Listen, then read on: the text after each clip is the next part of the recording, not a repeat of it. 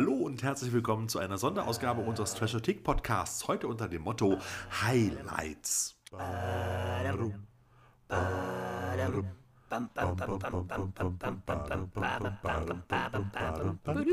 Immer dann, wenn wir Filme auf dem Schirm haben, gesehen haben oder aber sehnlichst erwarten, die vielleicht nicht immer unbedingt in unsere regulären Ausgaben passen würden, dann versprechen wir euch, hauen wir ein Highlight raus.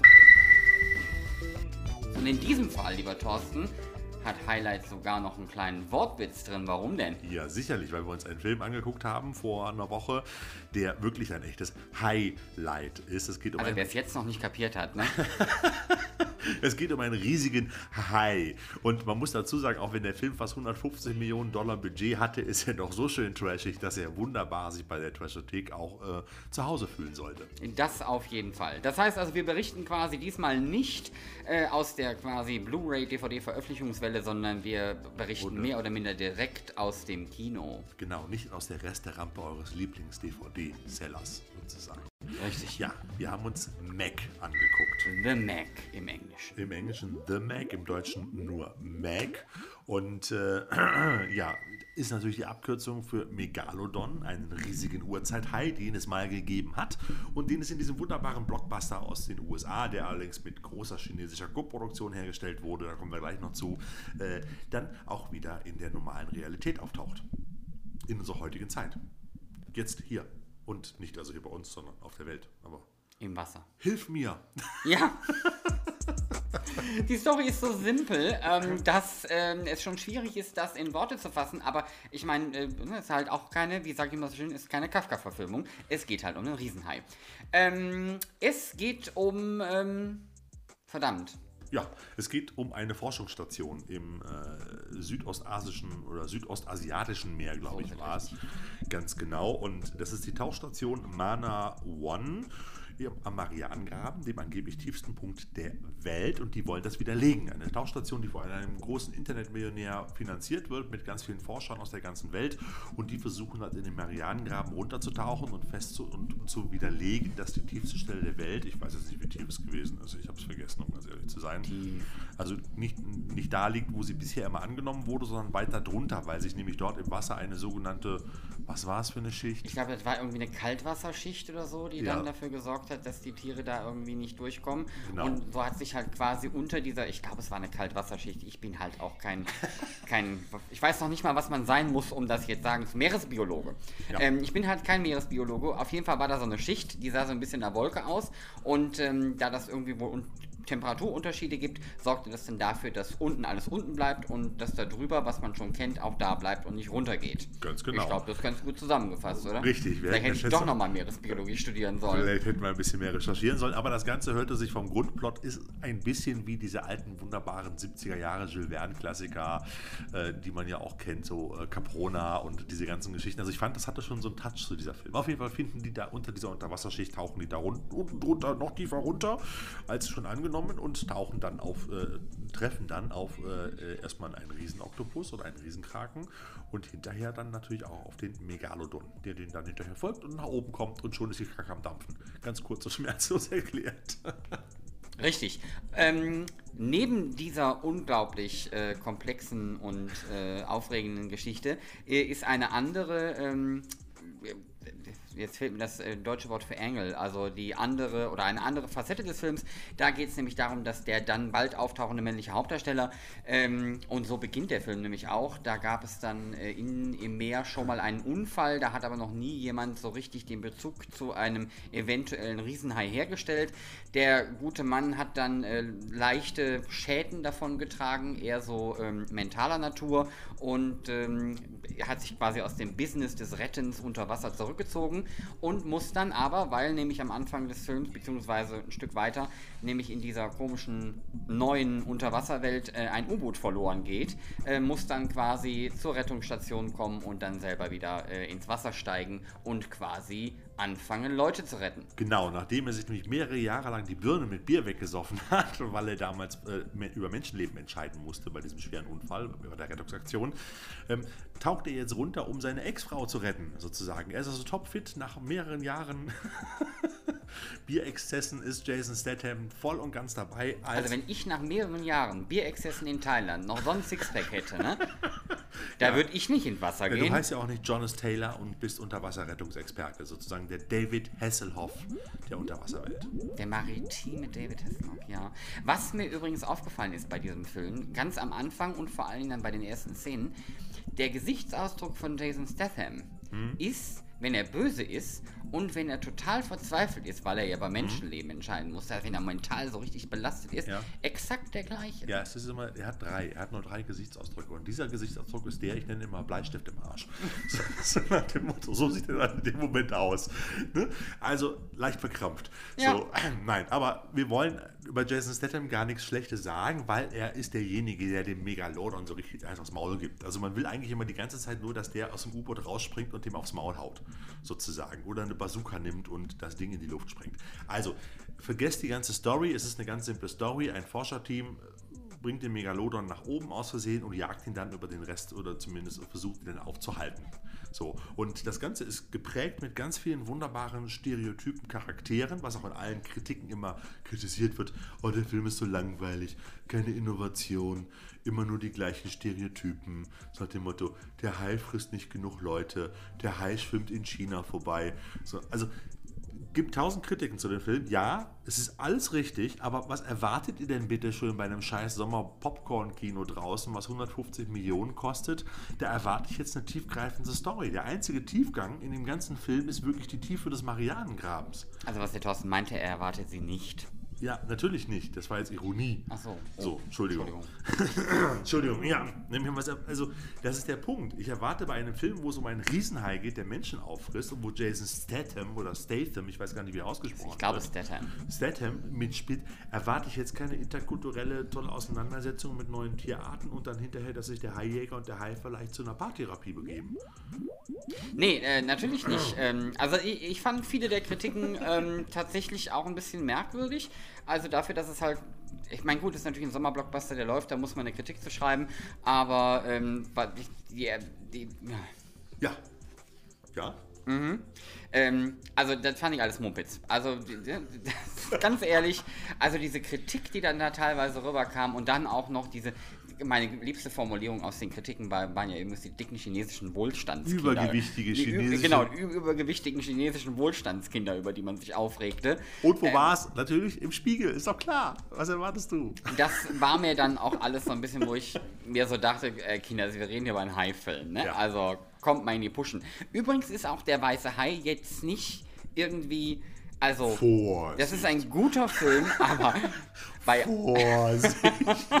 bei aller Liebe, Ganz das ist ebenfalls vorsichtig. keine Kafka-Verfilmung. Dünnes Eis.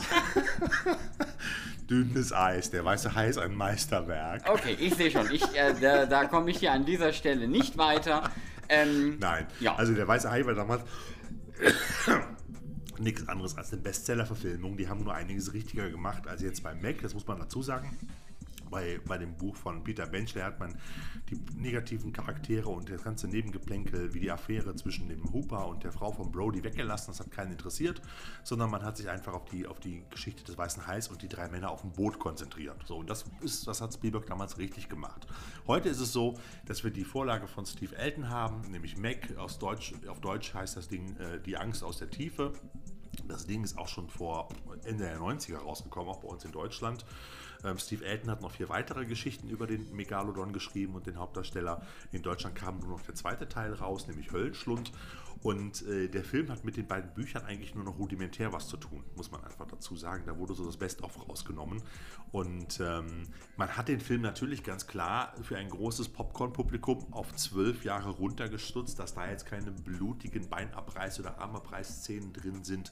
Auseinandergerissene Körper wird man da nicht großartig sehen. Das ist halt so ein bisschen das Problem, auch wenn John Turteltaub, der Regisseur, gesagt hat, sie hätten auch ein paar Splatter-Szenen gedreht halt. Ne? Aber die werden wohl, weil alles mit CGI nachbearbeitet werden muss und das scheiße teuer ist, werden die wohl nie das Licht der Öffentlichkeit erblicken. Auch nicht in einer vielleicht FSK 16 oder 18er Fassung. Das ist eigentlich schon außer Frage. Aber man weiß ja nie. In der Filmgeschichte hat es schon immer viele Überraschungen gegeben. Aber ich glaube, bei gerade einem solchen, nennen wir es mal Mainstream-Durchschnittsprodukt wie The Mac, ist da, glaube ich, nicht viel zu erwarten. Ich war übrigens auch überrascht, dass John Turteltaub Regie geführt hat, weil John Turteltaub ist jetzt für mich nicht unbedingt der ausgemachte Monsterfilm- oder Halbfilm-Experte. Also wenn man sich mal seine, seine Filme anguckt, die er bisher gedreht hat in seinem Leben, äh, angefangen von äh, Trabi Goes Hollywood über Phenomenon, damals mit John Travolta, äh, oder auch Während du schliefst, eine seichte Romantikkomödie. Ähm, und dann hat er die beiden, die beiden Tempelritter-Filme da, Vermächtnis der Tempelritter mit Nicolas Cage gedreht, die haben einen jetzt auch nicht so vom Hocker gehauen. Und äh, da vor Mac, der letzte Kinofilm, war wirklich das Duell der Magier. Also eine absolut trashige Disney-Variante des alten Zeichentrickfilms von Disney, der Geschichte äh, mit, mit Nicolas Cage auch in der Hauptrolle. Ich habe den Film einmal im Fernsehen gesehen und der war so trashig. ich musste echt manchmal die Hände vom Kopf zusammenschlagen. Und der soll jetzt im Prinzip einen Monster-Horrorfilm drehen da ist man schon so ein bisschen hin und her gerissen. Vor allem, wenn man weiß, dass vorher Leute wie Guillermo del Toro als Produzent auch in Erscheinung getreten sind oder auch Jan de Bond, Actionregisseur und so weiter, dass die das mal machen sollten, weil diese ganze Produktionsgeschichte von Mac zieht sich schon seit über zehn Jahren hin. Also der sollte schon seit zehn Jahren gedreht werden. Disney hat sich damals die Rechte schon Ende der 90er für das, von dem Buch gesichert, halt, und den Folgebüchern. Und ähm, deshalb ist es auch verwunderlich, dass der Film erst jetzt wirklich nach 18 Jahren, sozusagen 18 Jahre oder 19 Jahre später, überhaupt erst erst äh, ins Kino kommt. Falls ihr euch übrigens fragt, ich bin immer noch da, nur Thorstens Notizen sind ausführlicher als meine. Also. ähm, waren das jetzt Notizen? Das habe ich eigentlich so aus der Hüfte geschossen. Nein, ist ja egal. Also, das liegt einfach daran, weil natürlich Haifischfilme mich immer beschäftigt haben und sobald irgendwo auftauchte, Mac kommt und es gab schon ganz viele Fake-Trailer im Internet und so weiter, war ich natürlich immer in Hab-Acht-Stellung und dachte, jetzt kommt endlich mal wieder ein geiler Haifischfilm, weil ich habe die beiden Bücher damals auch gelesen und fand sie eigentlich gar nicht schlecht. Das ist halt nette Unterhaltungsbilletristik. Äh, es mal so auszudrücken. Es ist jetzt kein Meisterwerk, aber es macht einfach Spaß und man kann es gut lesen. Ist ja auch keine neue Idee. Es gab ja schon zig Trash-Horrorfilme äh, mit Megalodons halt. Ne? Das ist ja nicht der erste. Übrigens, auch schön am Rande, äh, unsere Freunde von The Asylum haben jetzt natürlich auch einen neuen Mockbuster rausgebracht, To the Mac, und der heißt eiskalt einfach Megalodon. In der Hauptrolle Michael Madsen. Das ist übrigens ein ganz, ganz böser Cut. Also jetzt mal ganz ehrlich, ne? wenn du, wenn du in der großen... Nicht, dass Michael Madsen im Gegenzug zu Jason Statham oder Statham Nein? Doch, doch, doch, alles in Ordnung. Der versoffene Michael Madsen. Der ist wenigstens im echten Leben versoffen. Der tut nicht nur so wie Jason Statham. Das ist authentisch. Ja, aber da muss ich ganz ehrlich sagen, da gefällt mir die Sixpack-Variante des Säufers doch besser. Äh, zumindest aus rein optischer Sicht heraus. Also ich bin gespannt auf diese Gurke. Das wird bestimmt, das wird ein famoses Fest. Aber meine Güte, ist der nicht neu? War der letzte Film, den er gedreht hat, nicht irgendein Privatporno, der dann rausgekommen ist? Nein, so? Michael Madsen hat in den letzten, letzten zwei, drei Jahren zig Filme wieder gedreht. Ah ja. Unwahrscheinlich okay. viele. Entschuldigung, dass das meinem Radar entkommen ist. Ja, doch, aber auch ganz viele Billigproduktionen. Aber die Pornos sind jetzt keine mehr dabei gewesen. Hm. Hab ich zumindest. Dann, dann freue ich mich persönlich, wenn es bei Jason Statham soweit ist. Hoffentlich ist er da noch hübsch frisch. Nein, ähm, ich muss aber sagen, bei, bei aller Kritik und bei allem, was man da so gehört hat, ich fand den Film im Kino doch äußerst unterhaltsam. Das kann ich nicht bestreiten. Mhm. Ähm, er hat Spaß gemacht, er hat keine Längen, ja. der dümpelt nicht vor sich hin. Es stand auch irgendwo in der Kritik, irgendwie in der ersten halben Stunde wird es vor sich hin dümpeln. Ich fand, das war überhaupt nicht langweilig. Also das war interessant gemacht, da ging es direkt los. Nicht das große lange Einführen, der Typ kommt auf die Station, die tauchen da runter, es wird schon spannend, werden angegriffen und müssen gerettet werden. So, Punkt. Und dann taucht nach einer halben Stunde zum ersten Mal der Megalodon auf, ja.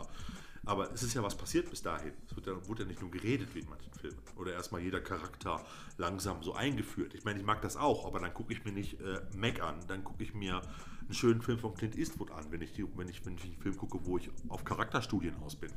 Ja. Ich bin ja großer Freund von Filmen von, äh, von und mit Unterwasserstationen, muss ich ja ganz ehrlich sagen. Also gerade in dem Genre ähm, bin ich ja immer noch großer Fan von Deep Blue Sea, mhm. ähm, den ich ja immer noch sehr mag. Ähm, gerade diese Unterwasserstationsgeschichte, da hat The Mac halt auch eine ganze Menge von, ähm, ist allerdings so ein bisschen die, die Aquazoo-Variante, ist alles sehr ein bisschen spacig. sehr spacig, alles sehr offen, ähm, war auch so ein bisschen gewollt. Ich sag nur, äh, High beißt ins Glas, also ihr werdet sehen, worum es geht. Ähm, das war schon ein bisschen konstruiert, aber alles okay. Ähm, und es kommt natürlich nichts an Deep Star 6 ran, aber da war halt auch kein Riesenhai mit. Aber es war doch ein netter Gag mit dem Aufzug. Da kommt dieser Multimilliardär an und gibt da zig Geld. Und sagt er, also wenn ich jetzt so Milliarden gebe, dann kann der Aufzug auch ein bisschen cooler aussehen, oder? Ja, woher kenne ich denn eigentlich nochmal diesen Milliardär? Der Milliardär, das war äh, Rain Wilson aus Super. Ah. Der spielt diesen vermeintlichen Superhelden, der vom Leben gefrustet ist und beschließt, dann mit der Rotzange loszuziehen und Bösewichte zu verprügeln. Das hatte ich vergessen. Von, aus James Gunn, super. Ja. Genau, da kennt man, also ich kenne den daher. Es ist, ist, auch ein Comedian, macht auch relativ viel in dem mhm. Bereich. So, aber das ist so der gängigste Film, der mir immer sofort einfällt halt. Und äh, er hatte wohl auch, was ich so gelesen hatte, auch und äh, hatte wohl auch die, die Möglichkeit zu variieren und auch zu improvisieren mit den Schauspielern, auch seine eigenen Gags auch teilweise einzubauen. Mhm. Ja. Für diejenigen, die aus dem Genresektor kommen und sich dafür interessieren, haben wir natürlich nochmal, also neben natürlich Jason Statham, der ja mittlerweile die, die ähm, Sixpack gestählte Perle des Genres darstellt, zumindest Wir wissen es jetzt, ja. Ich wollte das nochmal erwähnen an der Stelle, falls es nicht klar geworden ich ist. Ich glaube ja, das Sixpack ist computeranimiert. Ist vollkommen egal. vollkommen egal. Das war der teuerste CGI-Effekt in dem ganzen Film. ich glaube, der teuerste steht. Effekt war, wenn sie versucht haben, ihm doch nochmal einen anderen Gesichtsausdruck zu verpassen. das kann auch sein. So, ähm, wir haben tatsächlich, ähm, von meiner Seite wollte ich noch erwähnen, dass äh, zwei Leute dabei sind, die einem aufgefallen sind, die aus Genresicht ganz interessant sind. Das ist zum einen ähm, Masioka, ähm, der äh, den ähm, Jetzt habe ich ja vergessen, äh, welchen Namen er damals hatte. Auf jeden Fall hat er bei Heroes mitgespielt. Toshi war das jetzt hier in dem Film. In dem Film war es Toshi. Ich versuchte mich nur gerade an den Charakternamen aus Heroes zu erinnern. Äh, wir wissen ja alle, erste Staffel großartig. Äh, der spielt auf jeden Fall mit. Ähm, das fand ich schon sehr nett. Ähm, und äh, vielleicht ganz interessant, weil vor kurzem auch in der Diskussion nochmal gewesen, Ruby Rose spielt mit und die, bisher ähm, Orange is the New Black, wird demnächst äh, Batwoman spielen. Ja, sie spielt da äh, Batwoman. Mhm. Hat sie nicht gerade was von James Bond erzählt? Nee, Batwoman. Ja, habe ich denn James Bond im Kopf? Das kann ich dir jetzt so nicht sagen. Okay, Batwoman spielt Batwoman. Oder oh. Batgirl? Nee, Batwoman. Batwoman, cool. Ja. ja, ja. Das kann ich mir gut vorstellen. Das kann ich mir, also sie spielt in dem Film Jax, eine Computerexpertin. Genau. Und äh, ja, also kann ich mir, also ich muss auch eigentlich sagen, auch wenn immer gesagt wird, das sind alle Stereotypen, ich finde, die Leute haben alle ihre Rolle gut rübergebracht. Das sind alles Gesichter, die konnte man auseinanderhalten. Das sind alles Personen. Weil oftmals hat man das Gefühl, wenn man in so einen Film reinkommt, man wird so reingeworfen und dann hat man am Anfang irgendwie sechs oder sieben Charaktere. Äh, Gerade bei den Billigproduktionen sind da manchmal so ähnliche Typen dabei. Man kann die schlecht auseinanderhalten oder verwechselt die. Das ist hier überhaupt nicht der Fall. Die sind super besetzt, man kann die schön auseinanderhalten. Die haben alle ihre schönen kleinen One-Liner-Gags zwischendurch gehabt, auch wenn die manchmal ein bisschen platt waren. Aber es war immer unterhaltsam, man hatte immer ein Schmunzeln auf den Lippen und hatte sich, wie gesagt, gut mitgenommen gefühlt. So sehe ich das auch. Also ja. Es sind auch so zwei, drei, also auch sehr, sehr witzige Szenen bei. Ähm, was will man da großartig sagen? Ich habe mich großartig unterhalten gefühlt. Ja, also Deshalb, wenn ihr ihn noch sehen könnt, guckt ihn euch im Kino in 3D an. Der Film wird vielleicht noch ein, zwei, drei Wochen laufen, aber heutzutage geht das ja immer ganz, ganz schnell, dass die Filme auch wieder verschwinden. Und äh, ja, wer mehr Haifische haben möchte, in Anführungsstrichen, der kann vielleicht mal die nächsten Tage mal am Fernsehen gucken. Da läuft so einiges, vor allen Dingen am 23. August. Jetzt ganz kurz bevor, äh, vielleicht habt ihr das auch schon, vielleicht hört ihr den Podcast später, dann habt ihr Pech gehabt, dann müsst ihr halt später äh, das Ding nachsehen. Am 23. August im Sci-Fi Channel läuft die Premiere von The Last Sharknado, dem sechsten Teil. Und äh, während man hier in Deutschland das Ganze, das haben wir bei der Trashothek auch schon gepostet, so ein bisschen, so ein bisschen nebenher äh, laufen lässt, wird in den USA beim Sci-Fi Channel eine ganze Shark-Woche, Shark Week gemacht, wo jeden Abend ein geiler Trash-Film läuft. Unter anderem auch die Weltpremiere von Megalodon ist schon gelaufen mit Michael Madsen. Es kommt auch jetzt noch von The Asylum der Six-Headed Shark oder The Six-Headed Shark Attack sozusagen auf uns zu. Bei uns alles erst im Oktober. Ja, auf DVD und Blu-ray. Ja, was soll man sagen? Ein, das ist, ist schon ein großer Verlust. Also da kann ich. Ähm, das, ähm ja, ich meine, wenn wir über einen Megalodon reden, dann kann man auch über einen sechsköpfigen Hai reden. Die Wahrscheinlichkeit ist die gleiche, dass der dir mehr Arsch beißt, oder? Das dürfte wahrscheinlich an der Stelle richtig sein, ja. so traurig diese Tatsache auch ist, ja. Ja, ne?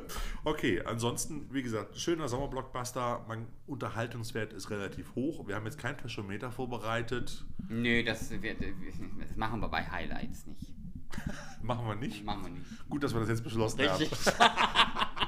wir überlegen das nochmal, wir diskutieren das nochmal. Aber egal ob Trashometer oder nicht, ähm, es ist in der Tat, äh, zumindest für diesen Sommer, bei dem, was so alles läuft, ähm, habe ich das durchaus als Highlight empfunden und Ja. nicht nur wegen Jason Statham. Und ihr könnt beruhigt sein, für die, die es schon mitbekommen haben, wir arbeiten ja momentan an unserem wunderbaren Movie Shark Buch. Mac wird mit drin sein. Auf jeden Fall. Mhm. Ich suche die Fotos aus. Ja, mach mal. Ich weiß schon. Ich hab, Also. Ist schon klar. Alles genau. klar. So, Ähm, Highlight durch. Genau, freut euch auf die nächste Folge vom Dash Podcast. Äh, liked uns, äh, abonniert uns, hört uns, wo ihr wollt. Wenn ihr das bei äh, Anchor hört, habt ihr auch die Möglichkeit, äh, Audiokommentare zu hinterlassen. Sowas nach dem Motto, was seid ihr denn für Nulpen? Ihr habt doch keine Ahnung von Haifischfilmen oder sowas. Kann ja auch sein. Ähm, also könnt ihr gerne alles machen. Äh, die lustigsten Kommentare oder auch interessante Meinungen werden wir dann auch in den nächsten Sendungen hier und da verbreiten. Und ansonsten hört ihr uns mit Folge 15 von unserem Trashothek Podcast in Kürze wieder. Da geht es dann um, Starke Frauen, die austeilen. ja, hat dann nichts mit Haien zu tun. Leider nein. Aber auch da gibt es spannende Filme. Auch da gibt es spannende Filme. Es war uns ein Fest Ja. und ähm, wir verbleiben mit, wir hören uns bald wieder. Ja, und viel Spaß im Kino bei Mac. Okay. Tschö. Tschüss.